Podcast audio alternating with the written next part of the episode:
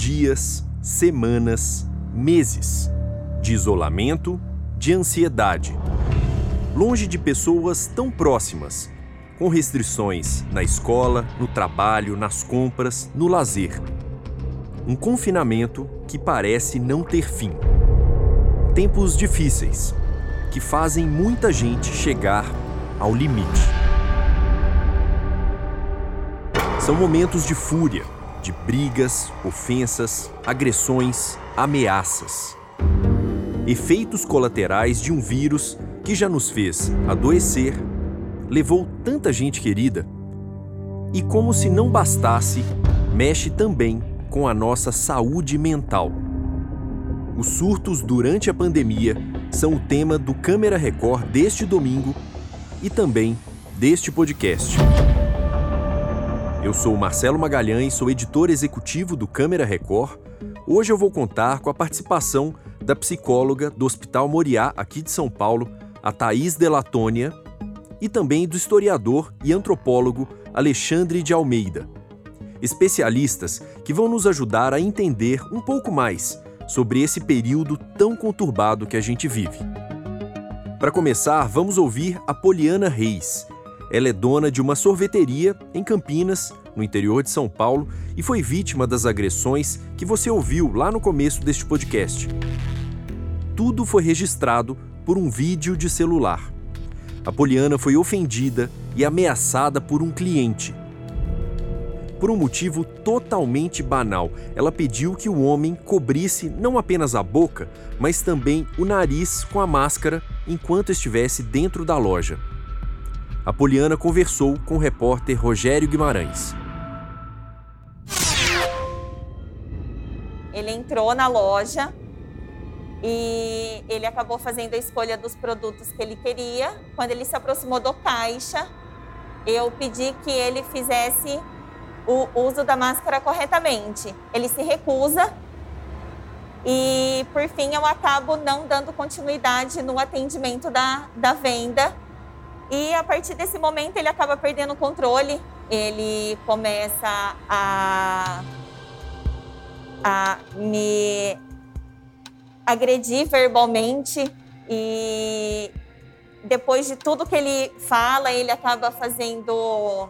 Ele chuta a cadeira que ficava ali do lado do caixa, me chama de coisas assim que você não deve falar para ninguém, nem, nem, nem para mim, como mulher é, é, é, muito, é muito pesado, realmente. Ali naquele momento eu me senti desrespeitada. E foi essa sensação que eu tive. Porque a única coisa que a gente está querendo diante dessa situação da pandemia é continuar trabalhando. Então, o que a gente faz de limitar o acesso, de restringir que o cliente ele toque no mínimo de coisas possíveis, é em cuidado, em cuidado por ele e por a gente também.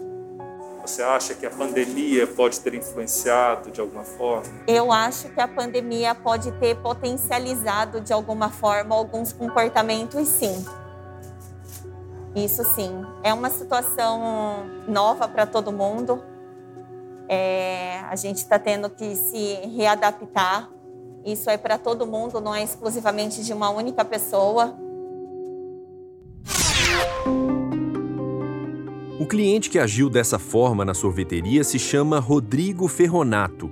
O Rodrigo afirma ter sido ele, Rodrigo, o verdadeiro agredido naquele dia. Diz que levou tapas e empurrões e que seu maior erro foi ter chutado uma cadeira no calor do momento. Pensando não apenas nesse caso especificamente, mas em tantos outros tão parecidos pelo Brasil, o que será que está acontecendo nos últimos meses? Será que a pandemia é realmente uma explicação para algumas pessoas estarem tão combativas? E por motivos tão pequenos? Nós fizemos essas perguntas à psicóloga do Hospital Moriá, Thaís Delatônia.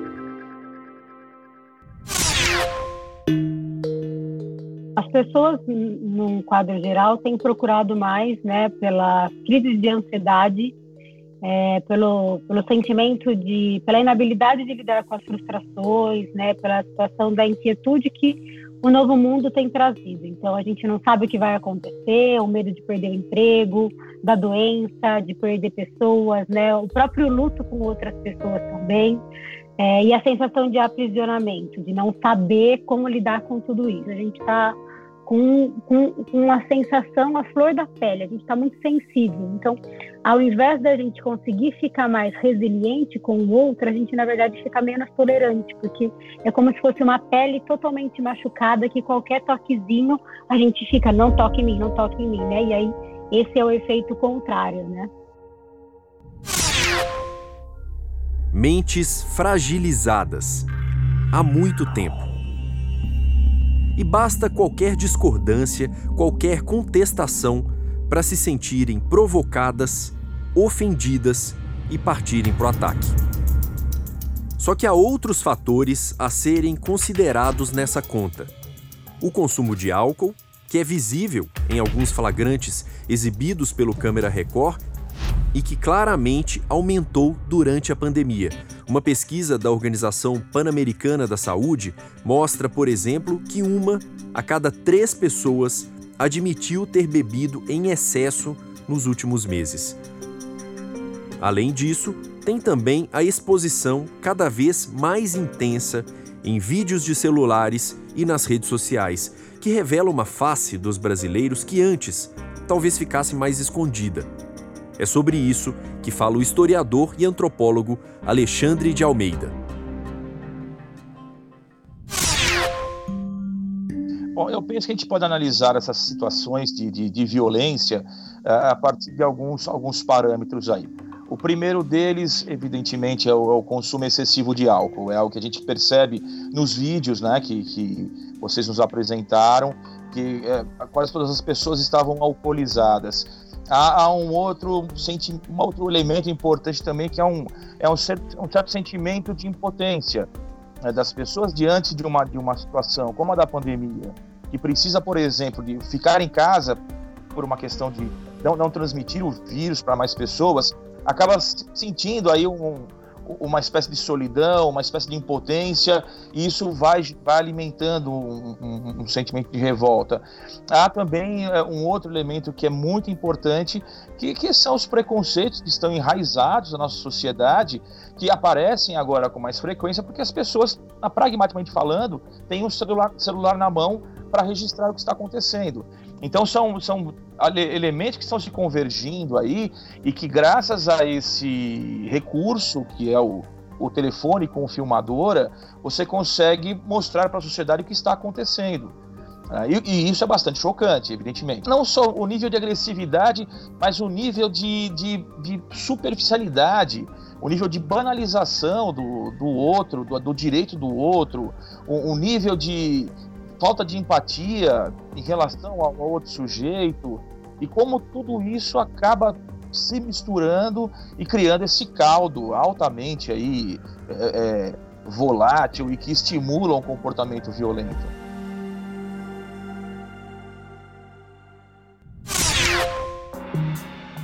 Nós vamos ouvir agora mais uma história que vai estar no Câmera Record deste domingo, que é da Fernanda Aparecida dos Santos, síndica de um prédio em Itanhaém, no litoral de São Paulo, a Fernanda levou socos, tapas, puxões de cabelo de um vizinho.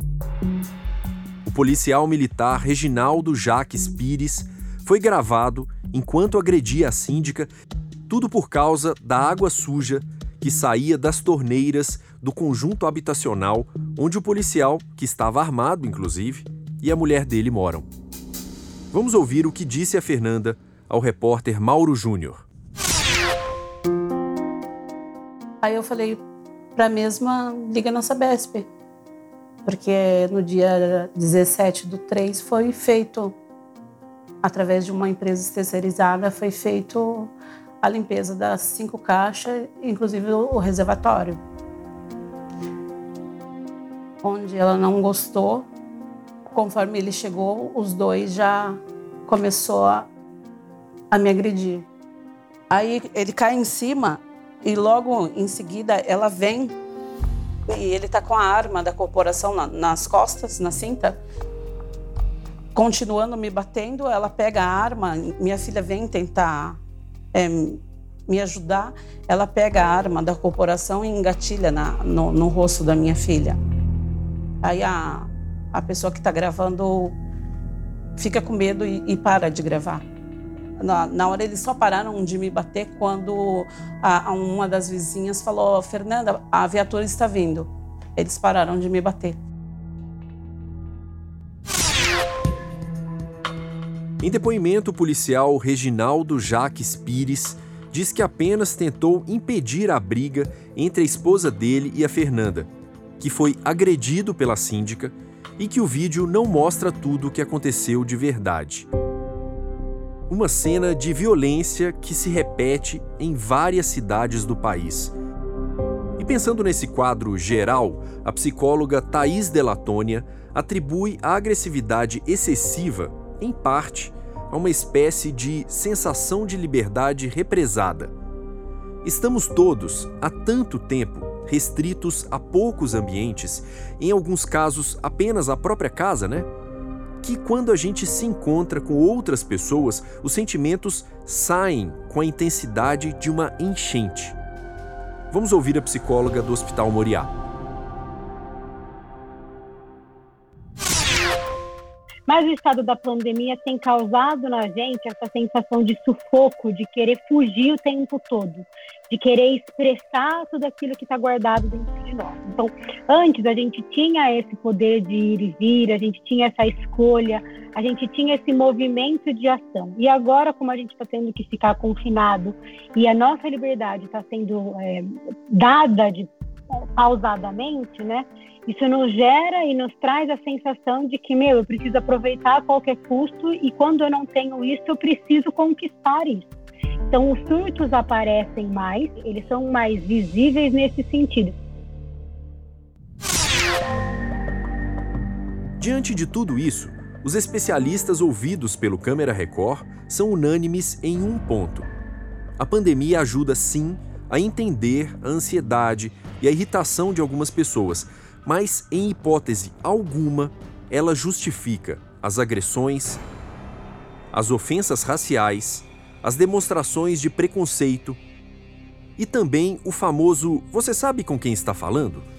Quando uma pessoa que usa sua posição privilegiada, seja pela formação, seja pela condição financeira, para humilhar outra simplesmente por ela ser mais humilde. É sobre isso que fala o historiador e antropólogo Alexandre de Almeida. As pessoas que cometem crimes, elas precisam ser julgadas, ser punidas conforme determina a lei. Né? Então, é, acho que esse é um, é, um, é um, caminho. E o outro caminho da, da transformação cultural passa pela empatia. Eu sei que isso é extremamente difícil, é, eu sei que isso é um, é um, exercício de longuíssimo prazo, mas a empatia é importante nesses momentos, é importante também uma sólida formação uh, cultural, entendendo o que é o Brasil, entender como o Brasil se formou, entender quais são aí as nossas, as nossas nuances em relação aos demais países do mundo e o que nós precisamos melhorar.